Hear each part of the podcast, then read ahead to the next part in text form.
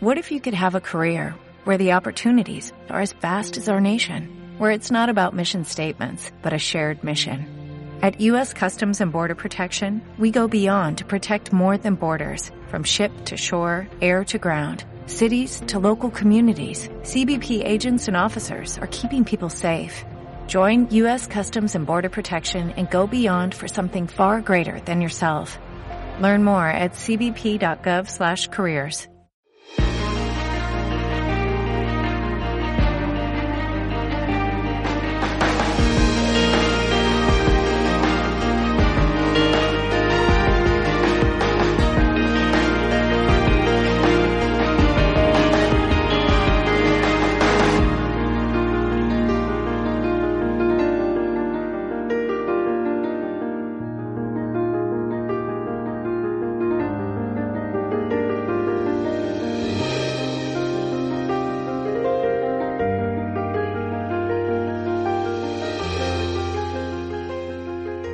El texto inicial de, esta lección se encuentra en Deuteronomio 6.5 ¿eh?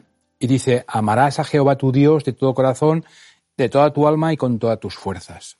Y la lección tiene un título muy interesante, la ley como eh, educadora.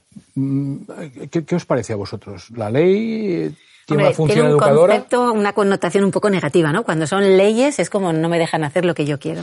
Parece que siempre tiene una, una, connotación negativa, pero para nada. Necesitamos leyes. ¿eh? necesitamos. Eh, esto aplicado a un adolescente. Es... bueno, lo que yo creo es que cuando hablamos de leyes a veces pensamos en normas, pero la ley de Dios son solo valores y necesitamos los valores. Muy bien. Vamos a, vamos a analizar esta lección basándonos en una experiencia eh, muy curiosa que tuvo Jesús con, con, un escriba. Se encuentra el relato en, en, el capítulo 12 de Marcos, que os invito a que lo busquéis, capítulo 12. Eh, los escribas, mientras buscáis el texto, eran los maestros de la ley. Habían estado, eh, ellos estaban preparados, toda su vida su función era justamente interpretar las leyes, ¿vale? Y ocurrió un hecho muy curioso. El versículo que vamos a leer primero, capítulo 12 de Marcos, versículo 18. Entonces los saduceos, que dicen que no hay resurrección, vinieron a Jesús y le preguntaron. Hicieron una serie de preguntas, ¿vale? Eso no es el interés. Allí hay una discusión que se origina entre los saduceos y Jesús, ¿vale? Fijaros bien lo que dice el versículo 28, 28. Dice que se acercó a Jesús uno de los escribas que los había ido discutir y sabía que había respondido bien y le preguntó justamente cuál es el primer mandamiento de todos. Interesante antes de, seguir. Mm. Es decir, había escuchado la conversación y Jesús había contestado con argumentos, ¿vale? Que eso es muy interesante. Ni, ni se... No, y si acudió a él es que le tendría un respeto y querría saber su opinión. Quería saber, pero era sobre todo por ver cómo había respondido a las preguntas que tenían aquella gente, ¿vale? Y Jesús dice que le contestó, el versículo 29 y 30, dice, eh, el primer mandamiento de todos es, oye Israel, el Señor nuestro Dios, el Señor uno es. Amarás al Señor tu Dios con todo tu corazón, con toda tu alma, con toda tu mente, con todas tus fuerzas. Y el segundo dice, es semejante, amarás a tu prójimo como a ti mismo, no hay mandamiento mayor que este.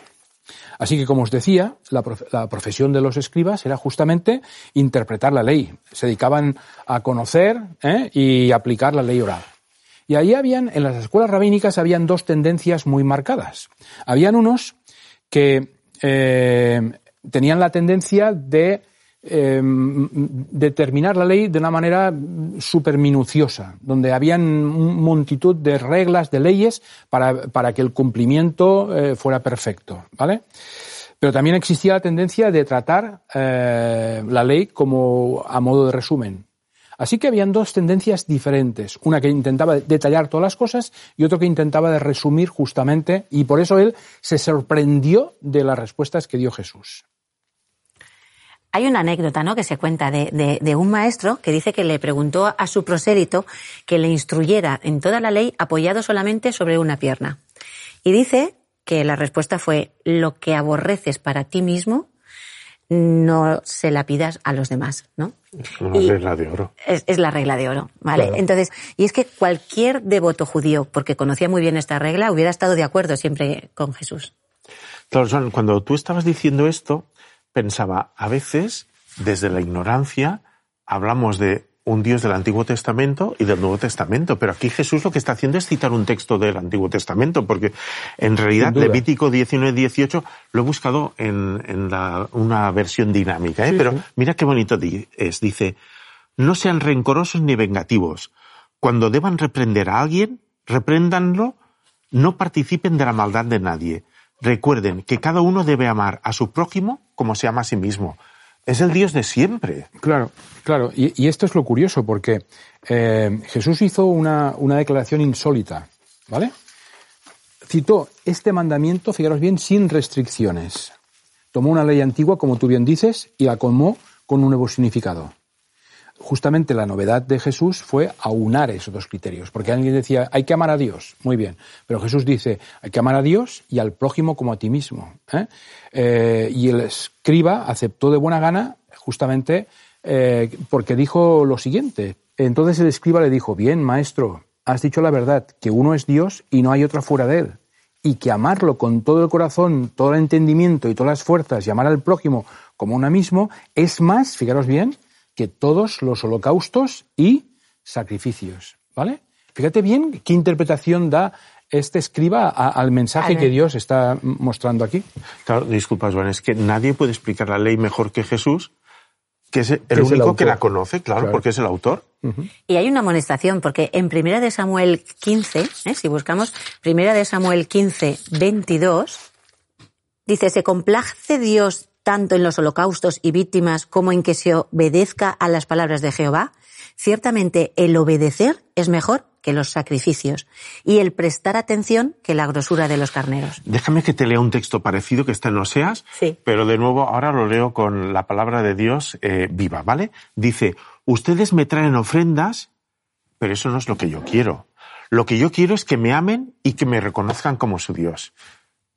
¿Más claro? Más claro. Fíjate bien, déjame que lo lea literalmente para no dejar nada en el tintero. Dice, pero siempre es más fácil dejar que el ritual ocupe el lugar del amor. Claro. Siempre es más fácil dejar que el culto se convierta en un asunto de la iglesia en lugar de algo de toda la vida. ¿Eh? El sacerdote, dice, y el levita podían pasar de largo al viajero herido porque estaban ansiosos por cumplir el ritual del templo. Y, nos pasa normalmente en nuestro ambiente. Yo, yo veo que en casa cuando tienes una situación vas tomando pues unas normas, vas poniendo unas normas. Cuando ya crecen tus hijos, cuando tú también cambias, hay otras.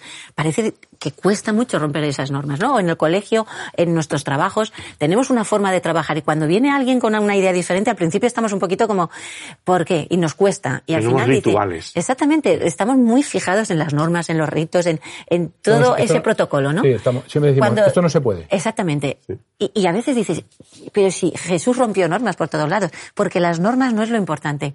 Lo importante sobre todo es eso, el amor, lo que tú expresas hacia los demás. Y después, a veces necesitamos una guía, obviamente. Para eso tenemos la palabra de Dios. Pero las normas a veces pueden ahogar. Yo creo que son importantes, pero cuidado de cómo las, las usamos. Sí, mira cómo responde Jesús a, a esa conversación. Versículo 34. Dice, cuando Jesús vio que el escriba había respondido sabiamente, ¿eh? versículo 34, le dijo, perdón, ¿eh? estamos otra vez en Marcos. Es igual, lo leo yo, no os preocupéis. Dice, no estás lejos del reino de Dios. Es interesante. El Señor le dice, eh, tú eres un escriba, eres tú un, doctor en, las leyes, pero me alegra lo que me acabas de decir porque no estás lejos del reino de los dioses.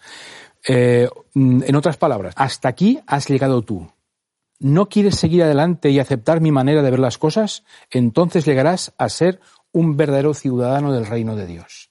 Qué bonito. ¿Eh? El acercamiento que hizo a Jesús fue, y seguramente eh, las miradas que compartieron debían ser entrañables, porque... Es, que Jesús no provocaba reacción. Claro. No sé, no sé cómo lo podría hacer, porque cuando alguien te viene y te argumenta, muchas veces bueno, eh, comprendes perfectamente lo que quiere decir. Y en este momento, esta gente supongo que cumplirían las leyes justamente para no alejarse de Dios, pero lo hacían eh, en un extremo tan grande que finalmente perdían la esencia que era el amor que quería presentar a las personas. Y qué bonito que, que, Jesús sabe, ¿no? ¿Cuál es la duda? ¿Cuál es la pregunta? ¿Qué es le inquieta a esa persona? Y le da la respuesta correcta. Es que hay tanto que aprender de la forma en cómo él trabaja con los demás. No empieza a divagar que si dice, que si los... y con, cosas así, sino qué es lo que quieres, qué es lo que te preocupa. Y finalmente acabas tú diciendo, me has dado la respuesta que necesitaba. Mira, si seguimos adelante en Deuteronomio, el capítulo 31, aparece allí 31, el versículo 12 y 13, dice, congregarás a tu pueblo, varones, mujeres y niños, y a los extranjeros que habiten en tus ciudades, para que oigan, aprendan y reverencien al Señor vuestro Dios y cuiden de cumplir todas las palabras de esta ley. He subrayado la palabra reverenciar, pero fijaros bien el versículo 13. Y dice, y a sus hijos que aún no la conocen, oigan y aprendan a reverenciar al Señor vuestro Dios todos los días que vivan sobre la tierra que van a poseer al pasar el Jordán. ¿De acuerdo? Esas son palabras que, que, Dios mm, le, manda a Moisés antes de entrar a, la tierra prometida. Y la verdad es que uno se pregunta, ¿qué significa reverenciar? ¿Qué significa temer a Dios? ¿Qué significa? ¿Eh? Tú habías leído ya anteriormente un texto de estos. Y es que la base es el amor, el respeto, la consideración, nunca, nunca el miedo, ¿vale? Dios, fijaros bien, renunció, ¿eh? renunció a usar su poder contra el mal utilizando el miedo y puso en peligro su vida y la vida de todo el universo porque no quería que la gente obligarla a creer en él por el temor de las consecuencias eh, del pecado, ¿vale? Bueno, eh, la ley en realidad yo creo que es necesaria porque nos muestra que no llegamos y que necesitamos la gracia de Cristo. La ley nos señala a Jesús. El camino hacia Dios no es la ley, el camino es Jesús, ¿vale? Y es esta relación con Jesús que nos puede llevar a entender y a interiorizar la ley. Por otro lado, yo también pienso que necesitamos puntos de referencia y un poco eh, la ley nos marca estos valores que garantizan nuestra felicidad y la felicidad de las personas que nos rodean. Claro. Y lo mejor de esto es que Jesús está a nuestro lado para darnos el poder, sosteneros, sostenernos para que estos principios, en lugar de estar escritos en un papel o en una piedra, estén escritos en nuestros corazones. Y además, eh, la gracia para conseguirlo. Claro. La gracia para conseguirlo. Hay un texto en Josué, que lo conocemos, de Josué 1, el 6 y el 7, lo leo así rápido porque es la de esfuérzate y sé valiente, ¿no? Nos quedamos con el principio esta, ¿vale? Y es que si, Dios muchas veces no nos castiga cuando desobedecemos, porque ese concepto de que has hecho una cosa mal y ahora te voy a castigar, Dios no castiga. Yo tengo unas consecuencias por mis malas decisiones, ¿vale? Pero Dios siempre va a estar ahí a mi lado, siempre. Aunque la decisión sea la peor, vemos aquí pues un montón de autores que siempre está ahí, ¿vale? Entonces, también parece que nos gusta siempre que nos premien cuando obedecemos, ¿no? Eh, buscamos a veces el premio. Y tampoco es así. Lo que sucede es que nos ponemos en una situación en la que si yo obedezco, Él me puede bendecir. Y eso es importante, el que pueda tener esa bendición, porque así podré disfrutar de todos esos beneficios, de poder vivir de acuerdo a esos principios divinos que Dios me está ofreciendo. Y también en Segunda de Crónicas 31-21, ahí vemos a Ezequías que obedecía y prosperaba porque buscaba a Dios en todo su corazón, con todo su corazón. Y aquí vemos que esa obediencia que tenía Ezequías no es la causa de nuestra salvación, sino es una consecuencia que es lo que nosotros muchas veces a veces confundimos, ¿no? Obedezco por esa consecuencia de que yo finalmente tengo a Dios en mi corazón y por eso actúo así. Así es que la obediencia al final. de todo corazón. ¿eh? Claro, la obediencia no nace como resultado, como hemos dicho aquí, de miedos y esfuerzos, sino de, esa contemplación de la persona de Dios que me acerca tanto a Él que al final es como, es que quiero hacer lo que tú me dices porque quiero ser como tú. lo que has dicho, la obediencia como resultado de la contemplación de Jesús. Mm. Bueno, ¿obedecer es bueno o es malo? Yo, este, eh, el apartado que viene lo he titulado, mirad, obedecer por obedecer, graso error. Eh, ¿Por qué? Bueno, ¿No habéis pensado nunca que el pueblo de Israel era muy cabezotas y que no aprendían de sus... Bueno, pues esa es mi experiencia personal de cada día. Totalmente. Yo soy así. Y probablemente es porque ni ellos ni yo a veces acabamos de comprender o de entender la necesidad de obedecer a Dios. Porque a veces, en lugar de ser el resultado de esta contemplación que tú decías, es el resultado de propósitos que nos hacemos o de imposiciones que nos vienen desde fuera. Bueno, para los dirigentes de la época, Jesús no era muy obediente, ¿no? No. En realidad, eh, lo castigaron eh, con la muerte porque era digno de muerte, según ellos. Sin embargo, Jesús, como decías tú hace un rato, es el único que ha entendido la ley porque la ha redactado él mismo. Solo Jesús puede darnos la visión, la comprensión, la fuerza, la sabiduría necesaria para comprender lo que hay detrás de las palabras de la ley, para sentir la necesidad de hacerla nuestra y, como tú decías también hace un momento, Joan, para darnos la gracia, el poder, para que esta ley eh, se arraigue en nuestro corazón.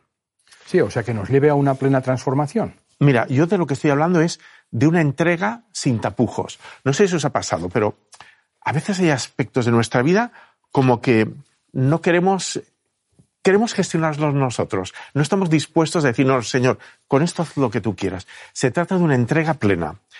Porque, claro, solo así podremos, como David, ¿os acordáis? David decía, tu ley es mi delicia, en ella medito de noche y de día. A mí este texto me ha llamado la atención durante mucho tiempo, ¿no? Sí, sí. Su ley, justo David que transgredió Vale, tantas veces la ley Porque de al Dios. final lo acabo entendiendo. Claro. Porque la otra obediencia, la de obedecer por obedecer. Mira, te he encontrado un ejemplo que os va a gustar. Eh, hay que guardar el sábado, ¿verdad? ¿Sí o no? Claro. ¿Tenéis dudas? No. Pero fíjate, los judíos más devotos van a ver a Pilatos y le piden que le partan las piernas a Jesús para que muera asfixiado antes de la puesta de sol y así poder guardar el sábado. Es decir, este ¿Hasta es el ejemplo punto? más absurdo de la obediencia por la obediencia. Y a veces eh, yo he ido partiendo piernas para poder obedecer cosas que, que a lo mejor ni yo mismo entendía. Menos mal que Dios es un, un educador paciente, ¿vale? Porque hay que tener mucha paciencia con cada uno de nosotros. Porque en algún momento de nuestra vida eh, no desearíamos contemplar el futuro para poder aplicarlo en nuestra vida de una manera eh, clara actualmente. Y tanto. Pues bueno, pero Dios nos lo da con su mensaje profético. Él nos advierte, nos indica, nos guía sobre las cosas que van a acontecer eh, en, en el pasado eh, y en el futuro para poder comprender perfectamente lo que tenemos que hacer actualmente. Sí, porque eh, Dios nunca nos, nos prometió librarnos del mal si guardamos la ley. Eso nunca nos lo ha prometido. Pero es verdad que lo que nos dijo es que nos acompañaría, en eso siempre. Nos acompañaría en cualquier circunstancia y nos sostendría con su mano poderosa. Entonces, yo a veces digo, bueno, eh, estoy haciendo todo lo correcto, pero ¿por qué no me salen bien las cosas? Es que eso no es lo que Dios nos ha dicho. Este mundo ya sabemos que, pues, quién reina, ¿no? Pero Jesús es el que me ha dicho, pero no te voy a dejar solo. Yo te acompaño en todo momento. Y eso a mí ya me hace, pues, tranquilizarme, relaja, ¿no? Me relaja porque dije, vale, sé que no va a ser todo aquí un jardín de rosas. Lo tendré en esa eternidad que tengo la esperanza de, de conseguirla. Gracias a, a la gracia de Dios. Pero finalmente sé que tampoco voy sola por este camino, que voy con Jesús. Y eso me tranquiliza. Claro, es que, fijaos, si no descubres esta experiencia de que la gracia te sostiene y la contemplación te transforma, entras en un círculo vicioso. Me he hecho un esquema, ¿eh? No, no sé qué os va a parecer a vosotros. Claro, primero, o te imponen o te impones algunas cosas que no te apetecen, ¿vale? O te, te impones no hacer cosas que te apetecen o te impones hacer cosas que no te apetecen. Tarde o temprano acabas mm, tropezando. Y entonces, si eres hipócrita, eh, y consigues disimular, esto tampoco te da una paz interior. Y si eres sincero, sientes que una vez más no has sido capaz de estar a la altura de lo que te propones. Cuando la clave es que lo que acabáis de comentar es tan sencilla como, bueno, tan sencilla y tan profunda como ponerse en las manos del Señor. Pero después de lo que habéis dicho, eh, todos nos preguntamos, ¿pa- ¿para qué sirve la ley? ¿no? Eh, esa sería una pregunta que deberíamos de hacernos. Mira, hay un hecho muy curioso. Eh, cuando eh, en el texto que leíamos al principio, donde Dios le dice a Moisés lo que tiene que decirle al pueblo, fijaros bien do- dos o tres detalles muy curiosos. Dios le dice a Moisés que Israel se rebelará, ¿de acuerdo? Es un pueblo rebelde y le manda que aprenda al pueblo un cántico que explica exactamente esa predicción. Pensad bien lo que estoy diciendo, ¿eh? Y esto ocurre muy cerca de la entrada eh, de la tierra prometida. Y yo me pregunto, ¿qué clase de ser, qué clase de ser es, es este que voluntariamente, fijaros bien, hace un pacto con un pueblo del que conoce que antemano le será infiel? Es que eso es alucinante. Esto es incomprensible. Sí, porque cuando entablamos relaciones humanas, ya puede ser un matrimonio, de una unión profesional, eh, de lo que sea, tú siempre esperas una fidelidad, nunca esperas que te vayan a cuchillar por la espalda. Y Dios, aun sabiendo lo que vamos a hacer, nos está recibiendo con los brazos abiertos. Y esto es algo que a mí a veces me impacta tanto, porque sabiendo que nos vamos a rebelar contra Él, finalmente Él nos da todo, incluso se, se humaniza para venir aquí y volvernos otra vez a presentar a, Dios Padre, al Dios. Y, a eso es lo que yo le llamo una sublime gracia, ¿no? Tú sabes que yo te voy a, pues te voy a fallar, voy a hacer muchas cosas que no está bien, me voy a rebelar, a rebotar contra ti. Pero aún así, tú me estás esperando con los brazos abiertos siempre. Y es que su ley nos, pues nos revela, es esta ley de Dios que tiene, al final nos da, nos damos cuenta de cómo es su amor, cómo es su gracia, y yo creo que calcula el costo de cuál va a ser esa rebelión del pecado y concluye que el precio es suficientemente bajo para poder tener esa oportunidad de poder compartir la eternidad con nosotros. Y esto es cuando ya me rindo a sus pies y le digo, qué bonito que es. O sea, prefieres, aun sabiendo de todo lo que te voy a hacer, el pensar que puedo finalmente escogerte y tener una eternidad contigo, vale la pena todo. Cuando Joan hacía la pregunta esta de ¿qué Dios es el que llama a este pueblo? Decía, el mismo que nos ha llamado al ministerio a nosotros tres y nos trae hoy aquí. es un Dios que apuesta por sus hijos y los sostiene con su gracia, sabiendo que esta gracia los va a transformar. Es un, es un pasote. ¿Y a, ti te parece eh, que Jesús es un ejemplo de obediencia o de entrega? Claro, mira, eh, cuando tú me planteaste esta pregunta hace, hace tiempo, eh, he pensado bastante. Mi madre, con la mejor intención, eh, fíjate lo que hacía. En realidad me, me, ponía en un callejón sin salida. Me decía, Juan, cuando no sepas qué hacer, tú pregúntate qué haría Jesús en tu lugar. El adolescente que yo era, nunca sabía lo que Jesús haría en mi Pero cuando lo sabía, tampoco tenía fuerzas para hacerlo, porque Jesús es un, es un modelo demasiado puro, demasiado alto, demasiado limpio, entonces, eh, pienso que mi madre se equivocó de, pregunta. La pregunta no era tanto qué haría Jesús en tu lugar, sino qué estás dispuesto a permitir que Jesús haga en tu vida. Es decir, ¿estás dispuesto a ponerte en las manos del Señor para que Él haga lo que quiera, aunque vaya en contra de lo que tú te has planteado? Yo pienso que sería más una cuestión de entrega que de obediencia, porque si no, fíjate, el ejemplo que antes he puesto de la obediencia por la obediencia, la verdad es que nos gustaría hablar mucho más del tema este, pero tenemos que ir, tenemos que ir concluyendo. Eh, tú nos has traído también un objeto, ¿verdad? Bueno, no tocaba, no tocaba, pero ¿sabes qué pasa? Que en realidad me llamó mucho la atención el texto de Apocalipsis cuando habla de estos 144.000 que están de pie, ¿no? Y dice que lo que tienen escrito en la frente no es la obediencia concreta a un mandamiento. ¿Qué es lo que tienen escrito en la frente? El carácter, del Padre y del Cordero, ¿no? Entonces, es el resultado de esta contemplación y de esta entrega. Y se me ocurrió hacer un experimento, no, no sé qué os parece. Mira, ah, el objeto de esta semana. Bueno, no, este no es el de esta semana, me he colado, porque el objeto de esta semana le tocaba a. Pero, ¿sabéis que mi hijo es enfermero? Entonces, mirad, me he traído un fonendo, un fonendo de Andreu, y además su bata, su bata al hospital, que esto me, recuerda a Andreu. Bien, eh, ¿Cuánto tiempo, María José, he de ponerme esta bata y este fonendo para convertirme en médico? Eso no te va a hacer que te conviertas. Si soy médico, seguramente iré con bata y con fonendo. Pero el hecho de llevar un fonendo no me convierte en médico. Entonces, la obediencia no me convierte en una nueva persona. Lo que me hace obediente es precisamente esta transformación que Dios nos ofrece a través de la persona de Jesús. Bueno, yo. Pero, perdona, Juan, ¿pero qué es más fácil? Reflejar el carácter de Jesús o hacer ver que obedeces un mandamiento?